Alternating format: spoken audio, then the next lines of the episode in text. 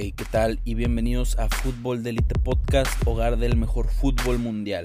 Este es un podcast donde cada semana le dedicaremos un tiempo a este hermoso deporte. Hablaremos de fichajes, de partidos y de todo lo que hacen los equipos jornada a jornada. Bienvenidos y que lo disfruten.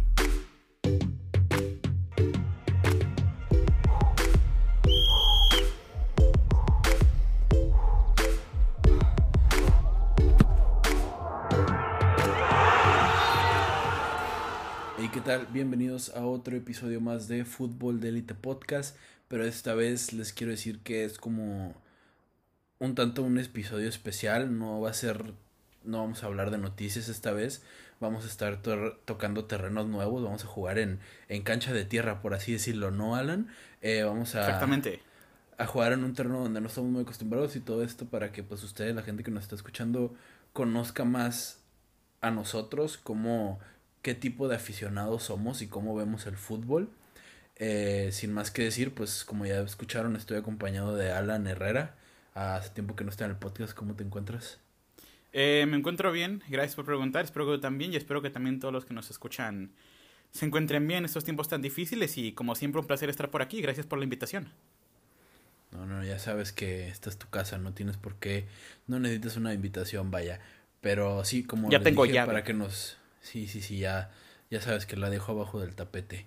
Y este, como dije, para que nos conozcan más, les preparamos un, un top de top 11, por así decirlo, o una plantilla, un 11 en sí, de el, el, el, el centro de todo esto, el argumento principal es jugadores que no sabemos por qué los ficharon nuestros equipos.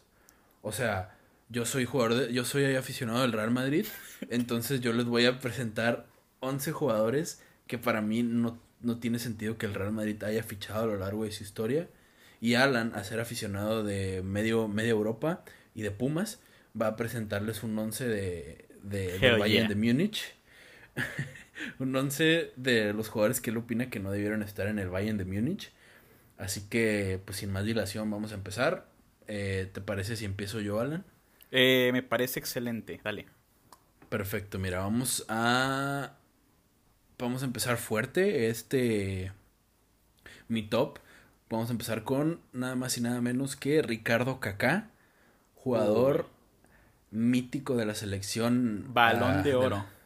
sí, balón de oro, el, el, último humano en ganarlo, muchos dicen, antes de la era Cristiano y, y Messi. Exactamente. Eh, Kaká, vaya, este jugador brasileño que llegó procedente del Milán en el 2009, llegó a cambio de 65 millones de euros y esto, eh, ¿cómo, ¿cómo decirlo? O sea, pues literalmente fue en 2009, fue el año después de que ganó el Balón de Oro, entonces esperaba mucho de que de que pues se esperaba mucho de este jugador. Desafortunadamente nunca pudo demostrarlo lo que valía, eh, tanto por las lesiones y por, pues ese que no, no terminó de, adaptarse, ¿no?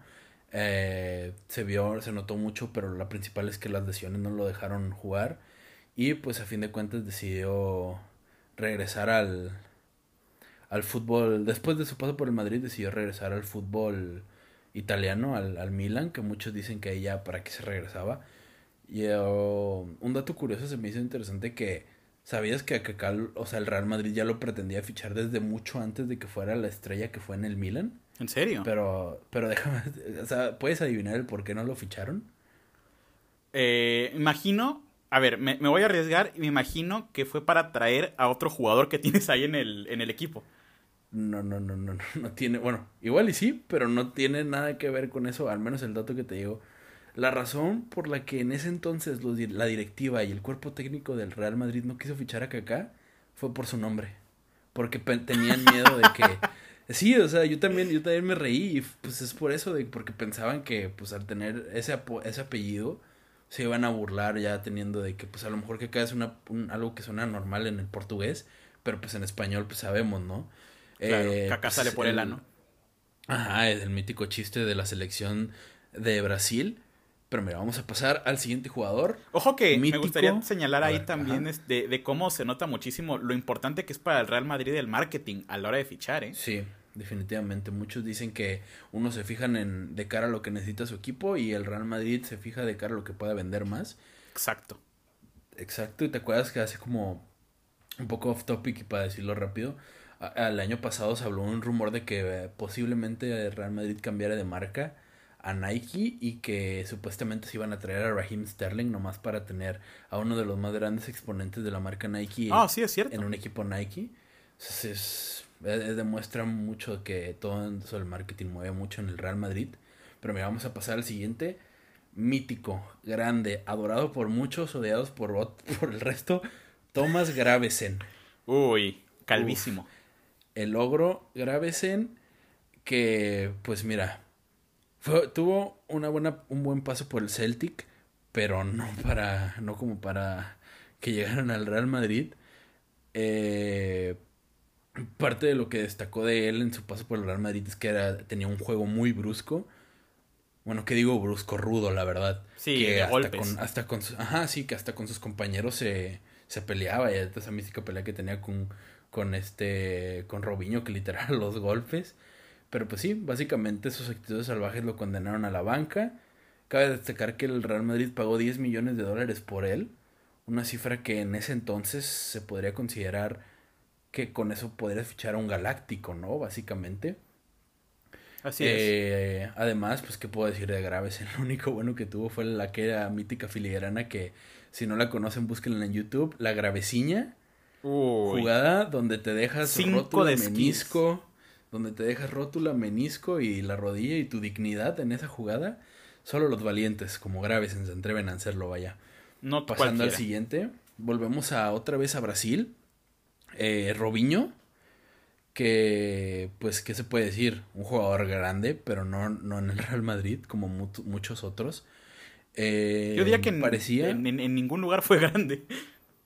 ¿No? ¿No crees que en el Milan tuvo tuvo un gran paso. Yo siento que el mejor Robinho que vimos fue en el Milan. De hecho, yo me atrevo a. Yo, yo la verdad opino que de Robinho el, mejor año fue. Su mejor momento fue en Santos. Y que del Milan, inclusive puede ser señalado por haber este. Me, haber mal acostumbrado o llevado a, malos, malas costumbres a jugadores jóvenes como el Sharawi y a otras generaciones jóvenes del Milan. Eh, y llevarlos a, esa ola de fiestas, de de salir por la noche y dejar de lado lo futbolístico. La verdad es que Robinho ha sido un completo.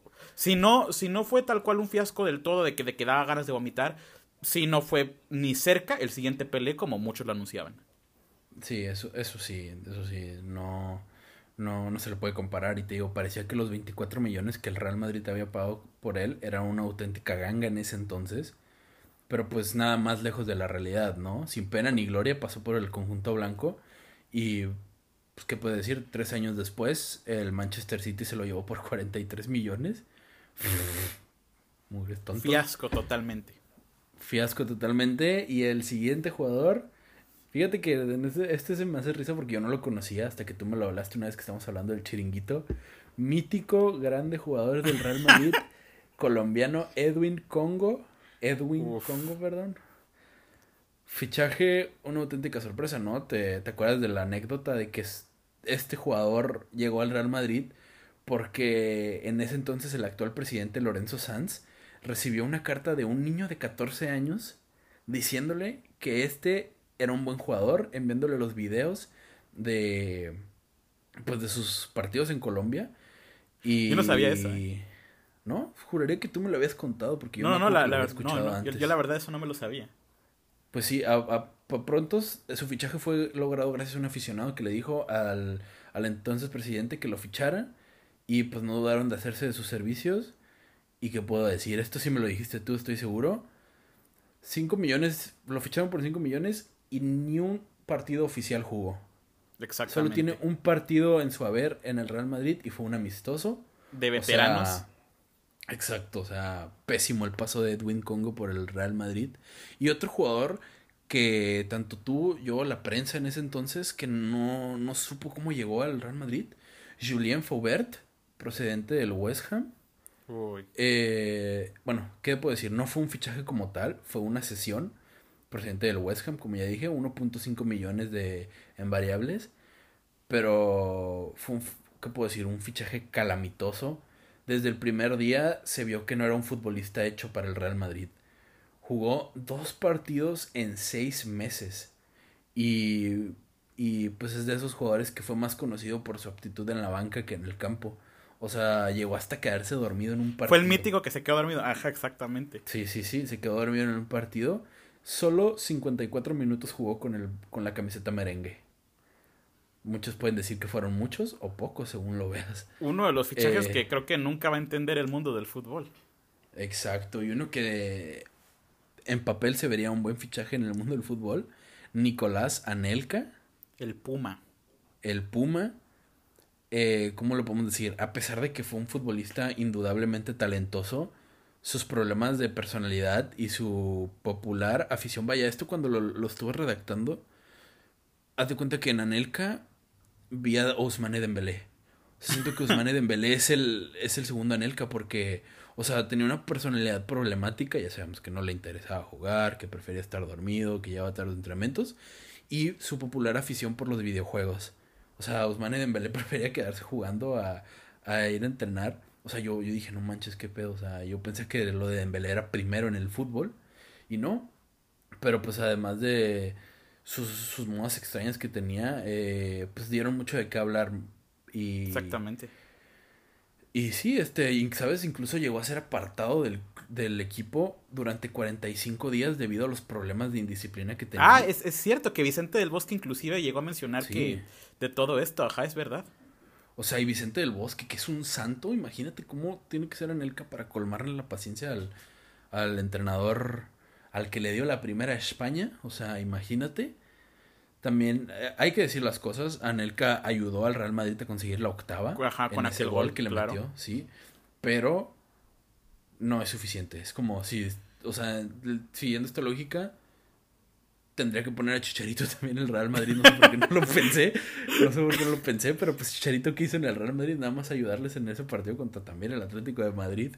Pero bueno, continuamos. De hecho, me gustaría también señalar de esta anécdota también de Anelka que sí, sirve también, también llegó a ser apartado de la selección de Francia por decirle hijo de puta al director técnico una vez que lo cambió. Eh, verdaderamente Anelka todo un personaje. Pero aquí con lo chistoso aquí con Dembélé es que Dembélé lo que se nota más como que está desconectado por lo mismo de que, bueno, tiene apenas 22 años o 23, algo así. Es un, es un chico apenas, está muy inmaduro, no sabe por dónde llegó al equipo más grande. Y Anelka hizo todo esto cuando ya tenía una edad y una carrera y, lo sigue haciendo hoy día, porque creo que sabe que sigue con sus opiniones polémicas, sigue dando de qué hablar fuera de la cancha.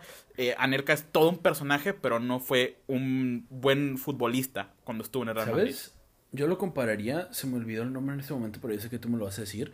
Para los aficionados del baloncesto, yo lo compararía con este jugador del... Dennis Rodman. De los Bulls, ándale, Dennis Rodman Siento que es, o sea, es el equivalente, pero en el fútbol, ¿sabes? Pero Dennis Rodman era bueno y ayudó muchísimo a su equipo. Anelka no. O sea, en el caso del Madrid no, pero, o sea, verlo en la, en la selección ah, francesa o en el Chelsea, o sea, Anelka fue de lo mejor, ¿no? Pero bueno, vamos a pasar a otro jugador que, ay, cómo me hizo enojar. Y creo que esto te inspiró a ti que me dijeras la idea de este podcast. Hamid Altintop. ay para quien no lo conozca, centrocampista turco, llegó al Madrid en el 2011 tras terminar contrato que ojo con el Bayern Múnich. Ajá, ojo que, jugó ahí. Sí, sí. O sea, aquí dice, o sea, lo que investigué decían que tuvo una buena campaña con el Bayern Múnich. Dúdolo, dúdolo. eh, fue considerado uno de los mejores mediocampistas en ese entonces por su buena visión de juego, regate y buen disparo. Eh, cualidades que déjame decirte que nunca, nunca, nunca llegó a mostrar en el Real Madrid. Solo disputó 12 partidos con el conjunto blanco y solo marcó un solo gol. Yo sé que dije solo en, esa frase, de toda esa frase, discúlpenme. Eh, y de esos 12 partidos, nomás 5 fueron de liga. Y claro, claro, como olvidar el ridículo que hizo en el clásico contra el Barcelona. O sea, ponte a pensar en ser muy intentó defender a Messi e Iniesta. Él solo. Obviamente. tonto o valiente. Depende cómo lo veas. Bien dicen que los más valientes son los más tontos, pero no manches. obviamente sabemos lo que pasó por allá en el 2012, sabemos que los clásicos los dominaba el, el Barcelona, yéndonos a ganar, inclusive ganándonos 5-0. O sea, horrible, horrible, horrible. Y horrible el siguiente fichaje también, Jonathan Woodgate, central inglés que llegó al Madrid en el 2004. Eh, venía del Newcastle por 22 millones de euros. Y pues, ¿qué puede decir del jugador? Prometía ser uno de los grandes promesas del fútbol británico por su calidad tanto para defender como para sacar el balón. Pero pues debido a muchas lesiones y a que no pudo jugar toda la temporada, pues terminó por acabar su carrera, ¿no? Además, cabe decir que llegó en el 2004 y debutó hasta la temporada 2005-2006. Con tarjeta eh, roja. Debutó con tarjeta, tarjeta roja.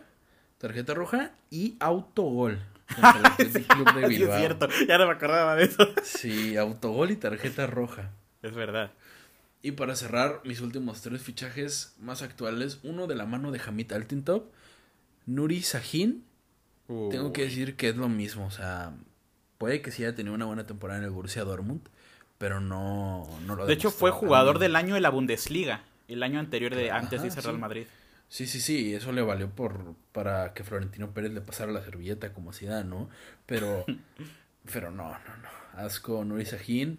Eh, rápido pasemos al que yo todavía sigo pensando que es muy pronto para decirlo, pero este la verdad lo metí más que nada por Como la presión social, por la presión social de que todo el mundo piensa esto. Eden Hazard, yo todavía pienso que es muy pronto para decir que que fue un fichaje erróneo, que no es el siguiente Cristiano Ronaldo. O sea, sí, las lesiones lo, o sea, de plano arruinaron su primera temporada y en esta segunda, fíjate que desde que ya empezó a tocar balón otra vez está volviendo a jugar bien, pero yo siento que todavía hay, hay que esperar a, acabar esta temporada. Y si en esta temporada, de plano, o se vuelve a lesionar, o ya no es lo, ni la sombra de lo que fue en el Chelsea, sí va a ser uno de los peores fichajes que ha hecho el, el Real Madrid. Pero de momento lo puse ahí en un, en un este si tuviera que decir un top, él sería el 11, así la penita se alcanzó a entrar, ¿sabes cómo? estoy, o mención honorífica, porque yo estoy muy de acuerdo contigo, la verdad es que es un jugador que creo que todavía falta que ver, pero hay también que tener en cuenta que a Hazard no, no es como con otros jugadores, eh, se le perdona una lesión, se le perdona que esté fuera una temporada. Es que Hazard no tiene 22 años. O sea, poco a poco y ya va, ya va a tener 31 y cuidado que ya estaría en el ocaso de la carrera. Así que yo creo que hay que, hay que tener eh, mucho cuidado con Hazard. Y como tú dices, es algo temprano todavía, pero hay que verlo con cuidado. Sí, sí, sí. Y por último, este sí. Ay, top 1 para mí, el 1, el 1, el 1. Mariano Díaz. Ay, no tienes idea de qué repulsión me da ese fichaje. Y no solo, o sea, el hecho de que el Madrid lo haya fichado, el hecho de que él se haya creído lo suficientemente bueno para ser el reemplazo directo de Cristiano Ronaldo. Porque recordemos que Mariano llegó en el 2017, temporada en la que Cristiano Ronaldo dejó el club para irse a Juventus. Y, pues bueno, regresó porque porque ya había estado en el Real Madrid. Él es escanterano de... Ajá. Este, pero, o sea, a, pronto. Cristiano Ronaldo yéndose, ¿y qué pensarías uno? Pues, o sea, o van a traer un fichaje de renombre, o van a esperarse una temporada y dejar el 7 ahí, este, bien cuidado. Pues no, llega Mariano, el hijo del fulano de la carnicería de ahí al lado del Santiago Bernabéu, y dice, yo voy a agarrar el 7 porque yo soy el 7. Juego en esa posición y voy a demostrarles que el 7. Sobra decir que ni jugó casi esa temporada. Gracias, Zidane, por hacerle esto. Eh, ¿Qué podemos decir después de Mariano? Se fue al Olympique de Lyon.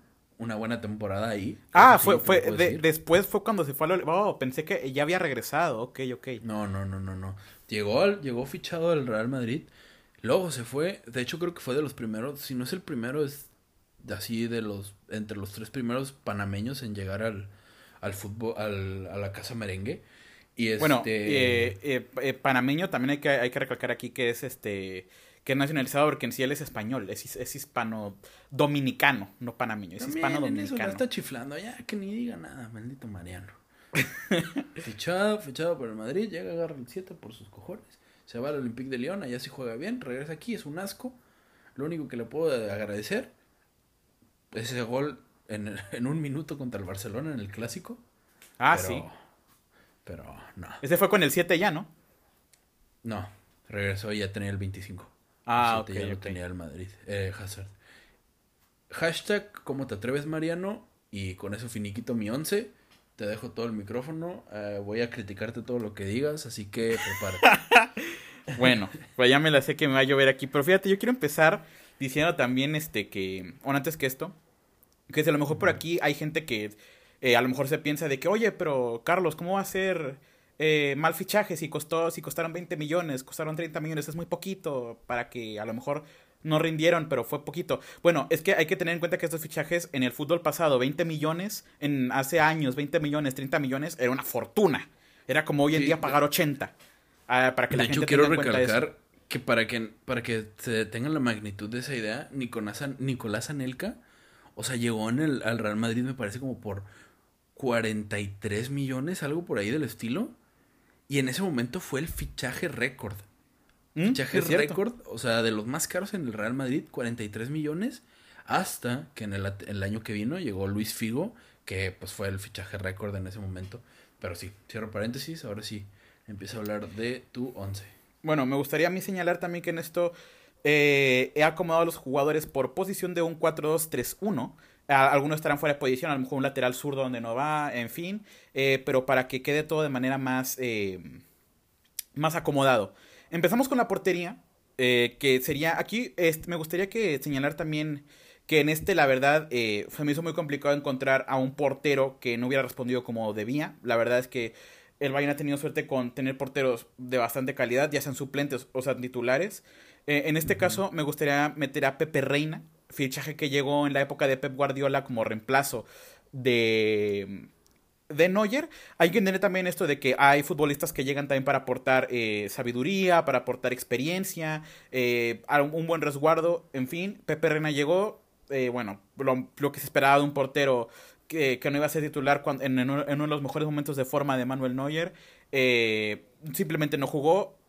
Y, en el partido que llegó a jugar eh, expulsado, creo que provocó penal, si, no, si no me equivoco. Pero en fin, Pepe Reina está ahí, pero lo meto con calzador porque no me siento cómodo del todo metiéndolo, ya que en sí fue un fichaje que tenía sentido que no jugara. Eh, vamos a pasar. antes, antes de que continúes, ¿sabes? Yo siento que, o sea, tal vez no sea de, tan, de cara a un fichaje, pero yo siento que no ha sido el peor portero que ha tenido el Bayern. Yo siento definitivamente que peor portero que han tenido. Y si fue fichaje o trajeron cantera. Ulreich, yo siento que. No, bueno. El que ha tenido el Bayern de Múnich en la portería, la verdad.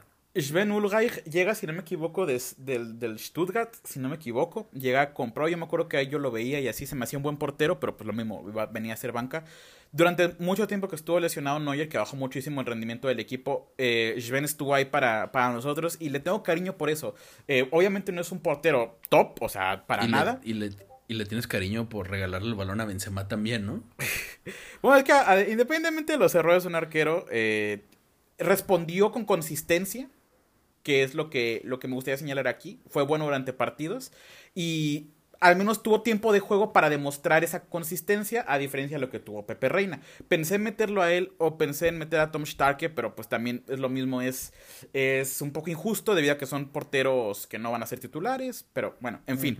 Eh, yo me quedo con Pepe Reina, pero eh, tiene sentido lo que es por ahí de, de Sven eh, vamos a pasar con el primer central, eh, que este creo, creo que es el equivalente al Hazard que tú metiste. Lucas Hernández, ojo. Ojo, sí. Que de acuerdo. El defensa, eh, bueno, sí, el defensa más caro en la historia del fútbol. Más caro que Virgil van Dijk, ojo. Y con nosotros llegó lesionado, porque lo fichamos lesionado, lo fichamos lesionado, eh, o cuando, tiene, cuando está bien no juega. Lo que tiene bueno Lucas Hernández es que puede jugar en diferentes zonas de la defensa, pero Igual es un jugador que no ha demostrado para nada, para nada, pero para nada, el valer, el, ser el, defensa más caro de la historia. Pero bueno, eh, es muy joven, acaba de llegar apenas esta su segunda temporada. Hay que ver cómo se desenvuelve con esto de que a lo mejor David Alaba sale. Hay que ver qué sucede con él. Eh, es un poco apresurado para decirlo, pero lo metí aquí por el dinero que ha costado y por el poco rendimiento que ha dado en, estas temporadas. Pues, ¿No crees que influye el hecho de que ese rumor que había que prácticamente su fichaje por el Bayern fue lo mismo que, el de Falcao al Mónaco, que no se quería ir. ¿No crees que eso sea parte de lo que haya influido? Pues que es, es, es muy complicado, la verdad, cuando se trata todo esto de que si los agentes fichan, que si son fichajes institucionales, no se sabe, pero a lo mejor perfectamente podría ser una razón, no, no lo sabemos. Ojalá para bien eh, termine dando buen desempeño y termine demostrando que sí vale el dinero que pagamos por él, pero por el momento creo que no lo ha demostrado, ojalá lo demuestre, tiene tiempo, tiene todo, tiene la, también la edad que es muy joven, pero ya veremos qué sucede. Eh, en mi segundo central, aquí hay uno de cuidado, que a mí la verdad es un jugador que me cae mal, que tuvo buen rendimiento, más o menos, no fue un Boateng, no fue ni siquiera un, un, Niklas Schule, no fue, bueno, eh, a lo mejor muchos no lo conocen, es Holger Badstuber, eh, sí, me suena, sí. Un, un defensor alemán eh, alto, eh, corpulento, rápido, que cuando llegó Guardiola, una de las cosas que no me gustó es que le intentó dar demasiada oportunidad. Pero hay que también ser justos. A Badstuber lo que le, le, penalizó demasiado fueron las lesiones. No lo dejaron en paz y simplemente es un jugador que siento en mi opinión que Pep Guardiola infló. Llegó a decir que era los mejores centrales que él había visto. Un jugador muy inteligente y, en fin, las cosas que dice Guardiola. Eh, pero bueno, eh, Stuber en la siguiente, en la posición de central. Me gustaría pasar también al lateral derecho, un jugador que a lo mejor no muchos conocerán, es el lateral brasileiro Breno, una promesa brasileña que tenía una capacidad de explotar muchísima. Todo el mundo quería fichar a Breno, al final de cuentas el que fue el, en este caso el perjudicado, porque el fichaje salió fatal de Breno fue el Bayern Múnich. Llegó como lateral derecho y simplemente no terminó de acomodarse. Eh, poco tiempo de juego, lesiones, mal rendimiento, simplemente uno de esos fichajes brasileños que pintan para mucho, pero llegando al fútbol europeo simplemente se caen. Ese fue Breno, lateral derecho. En el lateral izquierdo me gustaría meter a uno que a lo mejor no muchos se acordarán. Eh, Marcel Jansen, que se me iba a su primer nombre. Marcel Jansen, el lateral por izquierda, que su último equipo fue el Hamburgo. Holandés, ¿no? no, eh, eh, no, es este alemán el lateral este.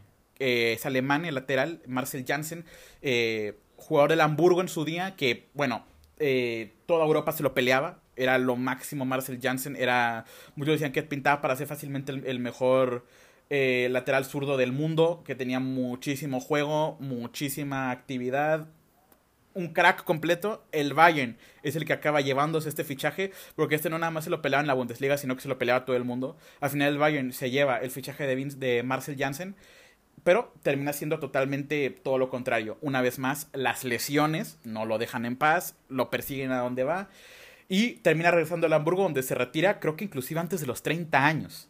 Una historia... En 2015. Una historia muy triste. De Hace 5 años y ahorita tiene 35 años. Ahí está. 30. fácilmente a los 30 años. Ajá. Dato curioso, ¿sabías que actualmente él es el presidente del Hamburgo? Del Hamburgo. no, bueno, bueno, es un, un, canterano del Hamburgo. no sé si decir bien merecido. O, o, qué decir, pero al final es muy triste ver, o sea, bien por él, que haya tenido un futuro después de, de ser jugador, pero mal porque no pudo haber explotado como a él lo hubiera, Estoy seguro como a él le hubiera gustado y como toda Europa y el resto del mundo nos hubiera gustado verlo. Lateral por izquierda, eh, Marcel Jansen. Ahora vamos a pasar a los pivotes, que aquí tenemos uno que a lo mejor otra vez la gente no conoce. Es Julio Dos Santos. Eh, es de pivote paraguayo, mejor jugador de Paraguay de 2005. si, no, si no hubiera dicho paraguayo, yo hubiera dicho brasileño genérico número 2. no, no, eh, nombre. Sí, sí, Julio Dos Santos la verdad es un jugador, el, el mejor jugador de Paraguay en 2005 eh, termina, explota en su país, eh, simplemente es un crack, llega al Bayern y bueno, simplemente las, las lesiones simplemente no, no lo dejaban en paz, eh, no, logró hacerse un puesto con el 11 titular o siquiera en el banco, llega en 2005 como ya digo, las lesiones no lo dejan en paz y hoy día sigue activo, ojo. Hoy día sigue activo jugando en Cerro Porteño, si no me equivoco. Cerro Porteño uno de los, uno de los pivotes, Julio Dos Santos. Me gustaría también pasar al, pivote número dos, que es, que es Kirchhoff, eh, un jugador alemán de la casa de la Bundesliga. Antes de que continúes, quiero disculparme. Ah, dijimos que Mariano Díaz era panameño, pero no. Es, es dominicano. República Dominicana, sí. Y España. Sí, sí.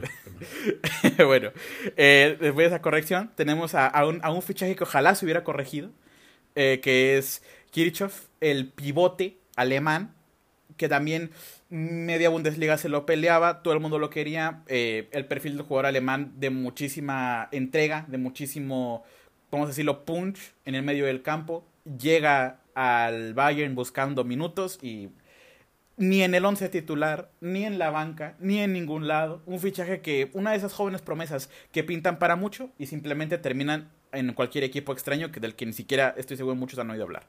Eh, en el pivote, Kirchhoff. Pasamos a eh, los volantes de adelante, que encontraríamos aquí, ya sé que no es su posición, pero pues hay que meterlo. Eh, uno de, creo que el más reciente de esta lista, que muchos recordarán, Renato Sánchez.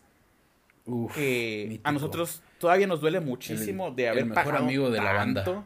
Sí, el, mejor amigo de la banda, estoy seguro que muchos habrán visto ese mítico video del el Swansea City que simplemente manda el balón afuera. es un crack. Pues, sí, es, increíble, el director técnico muriéndose del coraje.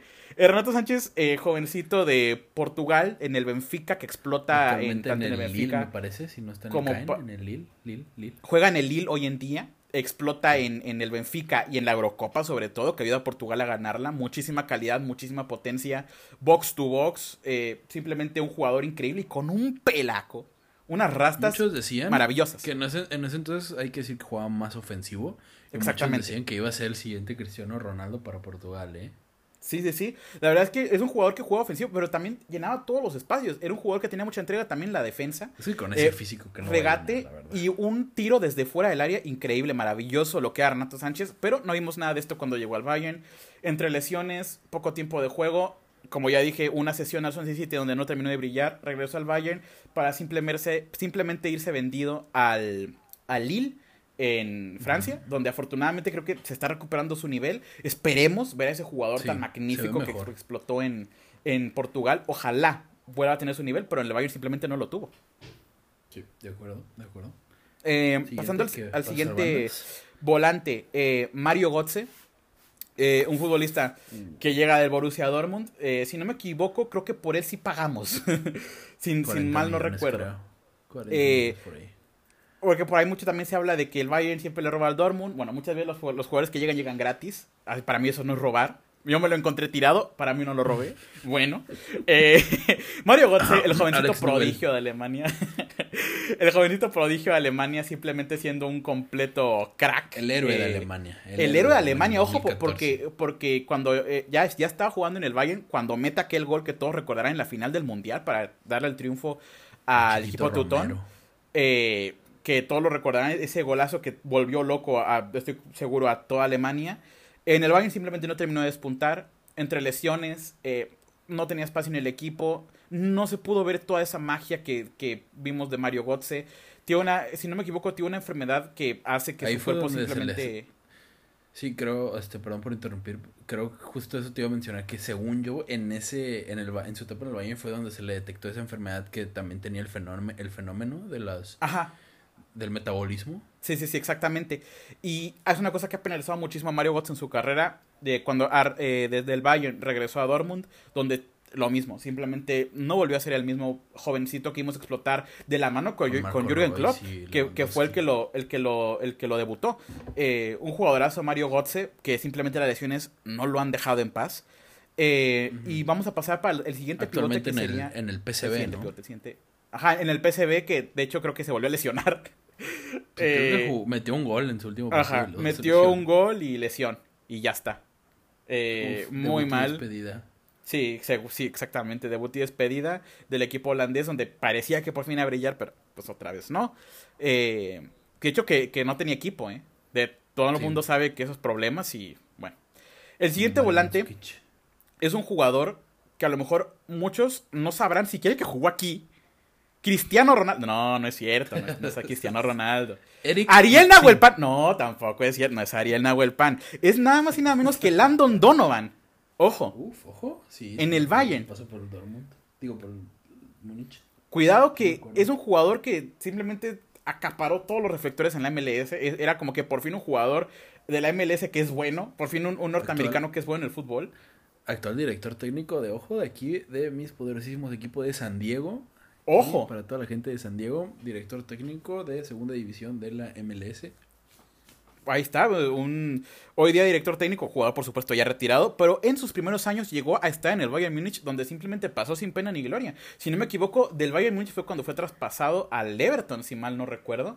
Eh, pero simplemente un jugador que no tuvo el ritmo, la calidad ni nada para poder brillar en el fútbol alemán, que es uno de los fútbol más complicados, de muchísima velocidad, muchísima entrega, y simplemente a Landon Donovan no se le dio. Ese fue nuestro último volante, y vamos a pasar con el delantero. Espérate, espérate, eh, a recalcar de Donovan, odiado por criticar a México y después irse a jugar a México. Es cierto, que jugó en León. en el Leones diciendo que la cancha era horrible, ¿te acuerdas? Sí, sí, sí.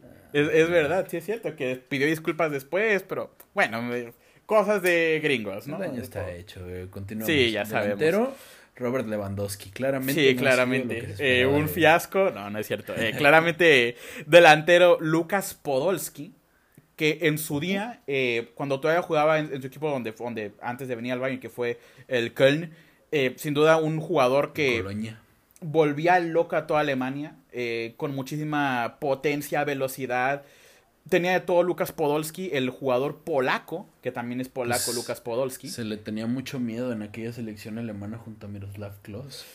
hay, hay, una cosa muy interesante con Lucas Podolski, que es que en Alemania siempre cumplió, es como Andrés Schurle. En Alemania siempre vimos una buena, una buena foto de, de ellos dos, pero a la hora de hablar de, juego de clubes, la verdad no se le dio bien. Y fue el Bayern el que se llevó el fichaje eh, de Lucas Podolski, que se lo ganó a toda Alemania para variar. y llega Lucas Podolski al Bayern, donde simplemente... Mmm, no termina jugando bien, eh, muy poquito tiempo se le vio, no termina de despuntar y el Bayern perdiendo muchísimo dinero lo regresa otra vez al Köln y de ahí vuelve a recuperar la forma y lo mandan ahora al Arsenal, que hoy día de ahí pasó a Japón, donde hoy día juega, que sigue siendo un jugador activo. Eh, pero fui a jugar, con Iniesta, cuidado, eh. Pero en sí, un jugador que simplemente no terminó de despuntar con el Bayern, desgraciadamente, que fue Lucas Podolski. ¿Sabes? Me, me sorprendió esa elección que hiciste en la, en la delantera. Yo, inclusive, fíjate que pensándolo, yo tenía tres jugadores que pues, claramente no dijiste. El primero, Claudio Pizarro. No sé, yo... A mí se el bombardero de los Andes. A mí se me hace que no respondió para, para el equipo bávaro. Mario Gómez, yo no sé por qué nunca me gustó su juego. Y por último, Eric Maxine Choupo-Moting. Yo hubiera puesto cualquiera de esos tres sobre Lando, digo, sobre Podolski, sinceramente. No, la, la, verdad es que es que lo, de Chupomoting hay que verlo apenas y en mi opinión creo que no lo está haciendo nada mal como un reemplazo de Lewandowski. Mario Gómez era el completo perfil de futbolista alemán, alto, de cabeza, veloz, un crack eh, que nos ayudó muchísimo para ganar aquella Champions eh, con Jupp Heynckes. Y el otro que mencionaste creo que fue... Eh, um, mencionaste también por ahí a Claudio Pizarro, el, el, el, peruano. la verdad es que jugador eh, máximo anotador en, la, en, la, historia del Werder Bremen. Un jugador increíble, a lo mismo que Mario Gómez. Alto, va bien de cabeza, eh, definidor. Es un delantero que. ¿Chaparrito? Que, no, eh, no, el bombardero es, es, alto. El Claudio Pizarro es alto. Y que, ah, bien, no tenía mucho tiempo de juego en el Bayern Múnich. Nos aportó bastante a la hora de, de, como de recambio, como delantero para llegar ahí, de ese delantero Torres, ese 9 totalmente puro como es un Fernando Llorente, eh, inclusive, a lo mejor un poquito, no tanto, pero un Didier Drogba. Eh, fue un delantero que simplemente un 9 puro, de esos que muchas veces necesitan los equipos, que sí aportó, creo que llegó a una cantidad de goles. A lo mejor no muy grande, pero durante el paso que estuvo, que si mal no recuerdo, creo que fueron 6 años o 4 años, nos rindió bastante bien. Simplemente puse a Podolski por lo mismo de que es una joven promesa que eh, todo el mundo esperaba mucho y no explotó en el Bayern y sí en otros lados. Fue por eso que lo llegó a estar aquí en mi, en mi once. Ok, ok, bueno, para finalizar el podcast vamos a recapitular. ¿Empiezas con tu equipo, Anselmo?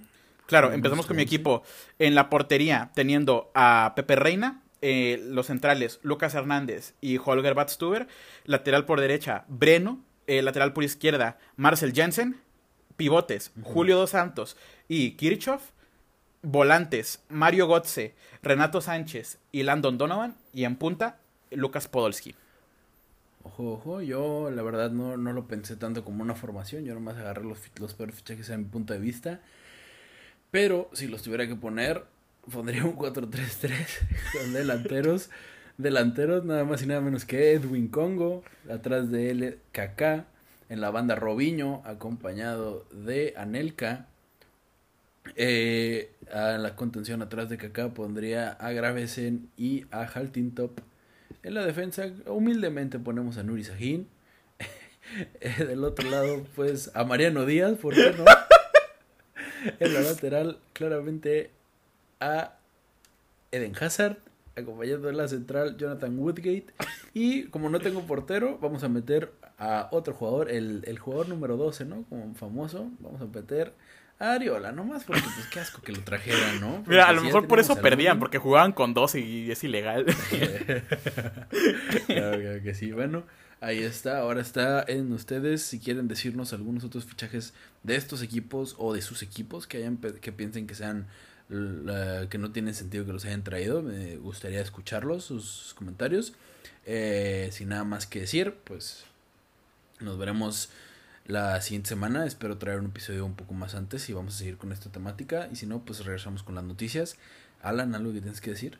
Eh, pues nada, muchas gracias por haberme invitado. Esta sin duda ha sido una temática bastante interesante, muy divertida para hacer, muy divertida para comentar. Espero que también a, nuestros oyentes les guste y, y, nada, muchísimas gracias por haberme invitado. Me divertí mucho. Claro, este, acuérdense de seguir al podcast en todas las redes sociales como arroba podcast y a mí me encuentran en Instagram y en Twitter como arroba carlos topete, doble en Carlos. Un gusto tenerte Alan y a ustedes por escucharnos. Nos vemos. Adiós.